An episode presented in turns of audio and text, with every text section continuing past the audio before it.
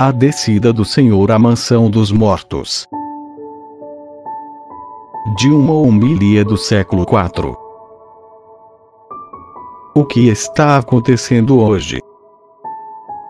Um grande silêncio reina sobre a terra.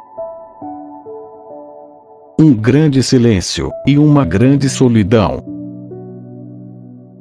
Um grande silêncio, porque o rei está dormindo. A terra estremeceu, e ficou silenciosa, porque o Deus feito homem adormeceu, e acordou os que dormiam há séculos.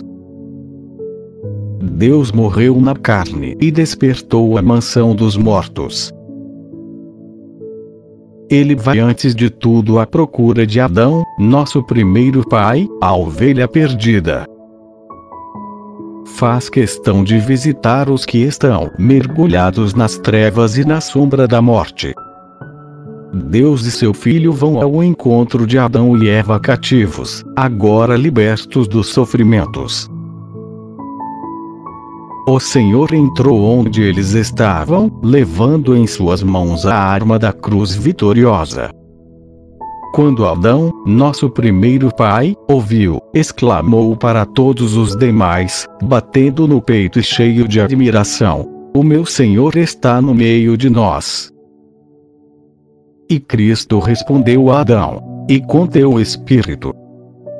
E tomando-o pela mão, disse: Acorda, tu que dormes, levanta-te dentre os mortos, e Cristo te iluminará. Eu sou teu Deus, que por tua causa me tornei teu filho. Por ti e por aqueles que nasceram de ti, agora digo, e com todo o meu poder, ordeno aos que estavam na prisão: saí. E aos que jaziam nas trevas: vinde para a luz. E aos entorpecidos: levantai-vos. Eu te ordeno, Acorda, tu que dormes, porque não te criei para permaneceres na mansão dos mortos. Levanta-te dentre os mortos. Eu sou a vida dos mortos.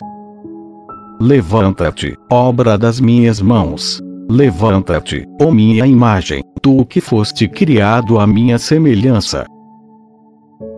Levanta-te, saiamos daqui, tu em mim, e eu em ti, somos uma só e indivisível pessoa.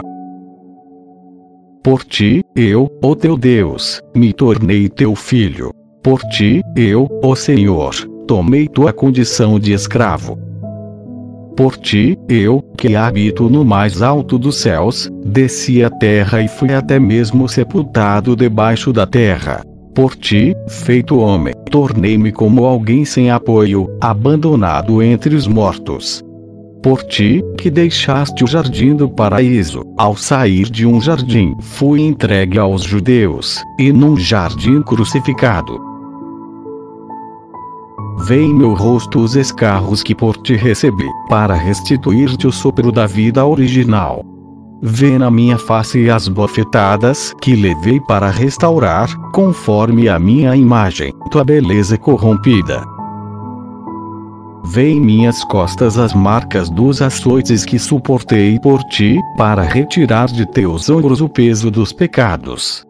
Vê minhas mãos fortemente pregadas à árvore da cruz, por causa de ti, como outrora estendeste levianamente as tuas mãos para a árvore do paraíso. Adormeci na cruz, e por tua causa a lança penetrou no meu lado, como Eva surgiu do teu, ao adormeceres no paraíso. Meu lado curou a dor do teu lado, meu sono vai arrancar-te do sono da morte.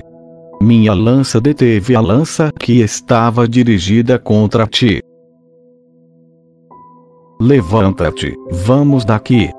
O inimigo te expulsou da terra do paraíso. Eu, porém, já não te coloco no paraíso, mas no trono celeste. O inimigo afastou de ti a árvore, símbolo da vida, eu, porém, que sou a vida, estou agora junto de ti. Constituí anjos que, como servos, te guardassem. ordeno agora que eles te adorem como Deus, embora não sejas Deus. Está preparado o trono dos querubins, prontos e apostos os mensageiros, construído o leito nupcial, preparado o banquete, as mansões e os tabernáculos eternos adornados, abertos os tesouros de todos os bens, e o reino dos céus preparado para ti desde toda a eternidade.